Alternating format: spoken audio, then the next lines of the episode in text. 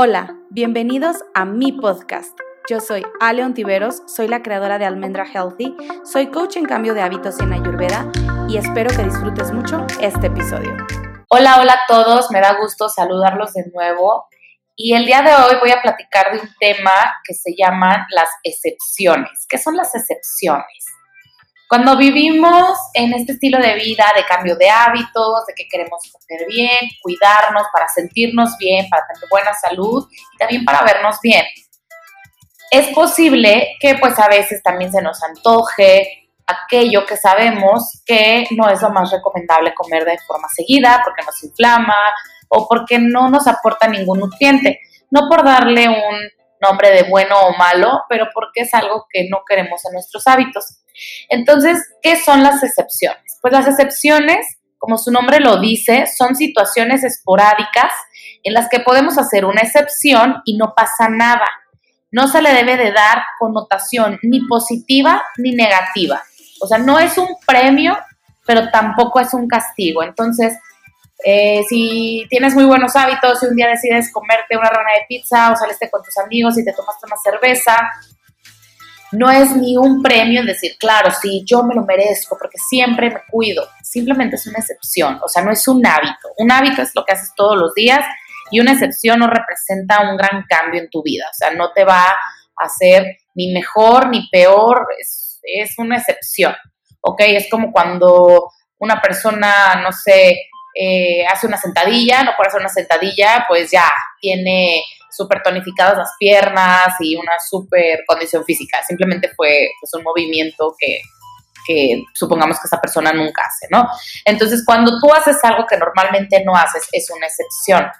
Y tampoco se le debe de dar un, una connotación negativa.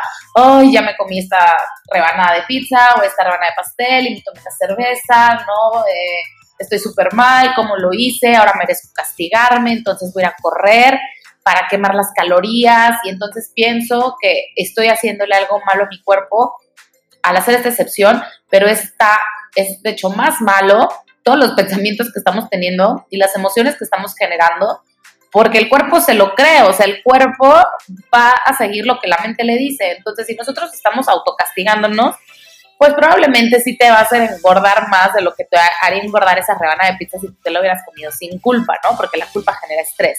Entonces, no le den ni connotación positiva ni connotación negativa. O sea, comer es un acto neutral.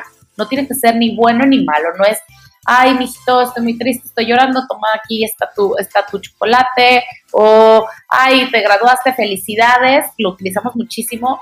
Eh, vamos a comer para celebrar que no digo que ya no lo hagan, pero, pero fíjense cómo utilizamos la comida como un premio y para celebrar, cuando la comida es un acto neutral. Ahora, no es un premio en los niños, sobre todo, eh, yo he visto situaciones y también he aplicado, en el pasado lo hacía, ya no lo, ya no me gusta hacerlo ni lo hago, que les pides que hagan algo y a cambio les puedes dar un premio de comida. ¿Qué tal con eso? Por ejemplo, eh, si te comes esta ensalada, te voy a dejar que te comas este dulce que yo siempre te digo que no es bueno para tu salud y que es chatarra. Entonces, ¿qué mensaje le estamos llevando a estos niños? Si yo hago algo que no quiero, está bien porque me van a premiar con algo que me hace daño. Y esta conducta la van a seguir repitiendo cuando sean adultos porque de chiquitos absorbemos toda la información y de grandes ya nada más repetimos, repetimos todo lo que aprendimos. Ajá. Y no va a ser precisamente con comida, puede ser con otras sustancias que dañen el cuerpo y no pasa nada, porque en mi subconsciente de los 0 a los 7 años yo aprendí que estaba bien hacer algo que no me gustara a cambio de recibir un premio que también me decían que no era bueno. O sea, es muy fuerte el mensaje, ¿están de acuerdo? Entonces, pues tratemos de no utilizar la comida como un premio o como un chantaje. O tampoco utilizar la, eh, comida para, para cubrir una emoción o una necesidad afectiva.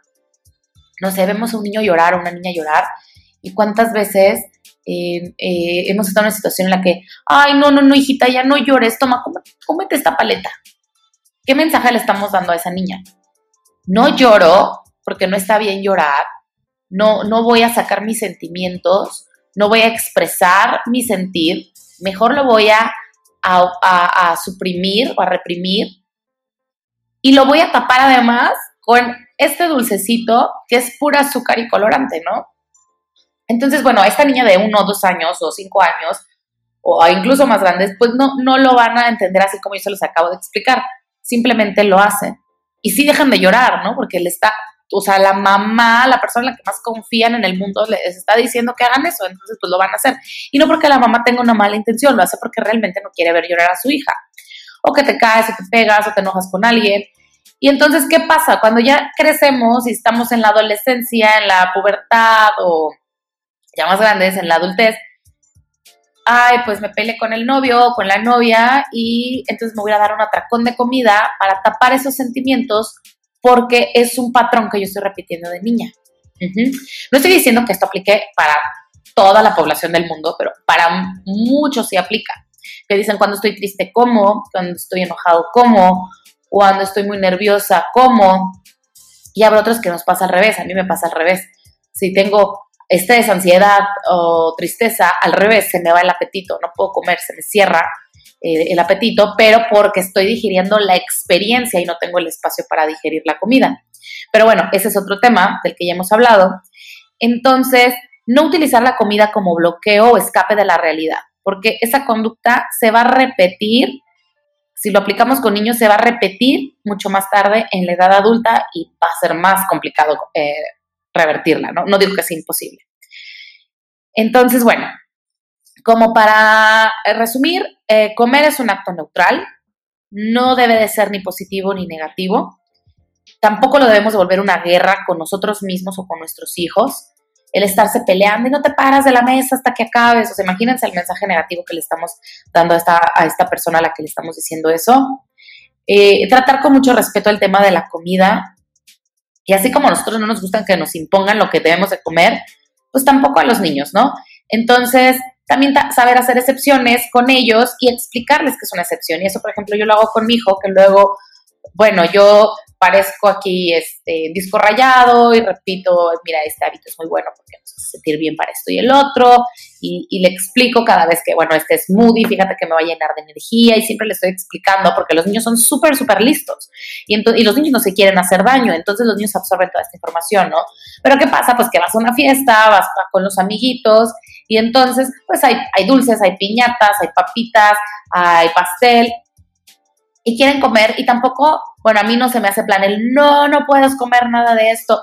Uno, pues está muy difícil que se adapten a esa situación en la sociedad y tampoco se trata de que la pasen mal. Entonces tú le puedes explicar, ok, hijo, hoy no pasa nada, es una excepción, no es un premio. No te estoy diciendo, ay, sí, cómete lo maravilloso y hago una fiesta, pero tampoco es asustarlos o regañarlos, ay, no, y, y, hacer este, toda una guerra al respecto, ¿no? Es explicarles, explicarles la importancia también del balance. Bueno, te vas a comer esta rana de pastel, hoy no pasa nada, pero mañana acuérdate que regresamos a nuestros hábitos normales o simplemente no les dices nada en ese momento, porque a veces nosotros estamos ya más, eh, ¿cómo se dice?, maleados o ya con todos los filtros que traemos y las percepciones del mundo. Y los niños pues tienen como un alma mucho más pura y ni siquiera se dan cuenta y nada más pues ven que la gente se lo come y se lo comen y listo, ¿no? Y pues bueno, eso era lo que les quería contar. Y eh, otra duda que me han, me han mandado es que si, por ejemplo, estás en este cambio de hábitos, ¿puedo tomar alcohol el fin de semana eh, que en, en esta etapa de cambio de hábitos? Lo más recomendable es que no, ya que le estamos dando un descanso al organismo de sustancias tóxicas y difíciles de procesar. Pero como todo, o sea, lo dañino siempre es en exceso, el veneno lo hace la cantidad. Entonces, bueno, también depende de la calidad. Si te vas a tomar una cerveza artesanal y es una excepción, es de vez en cuando, obviamente no te va a pasar nada. Pero si cada tres días te estás tomando un six de cerveza industrializada, pues sí vas a ver, claro que una consecuencia, ¿no? Entonces, eh, pues muchas gracias por quedarte eh, en este episodio. Eh, ya me despido y nos vemos en el que sigue. Espero que esta información te haya servido y si te gustó este audio, compártelo. Y pues bueno, aquí estoy para seguir resolviendo sus dudas y acompañándolos en este proceso de cambio de hábitos. Yo soy Ale Tiveros y les mando un beso a todos.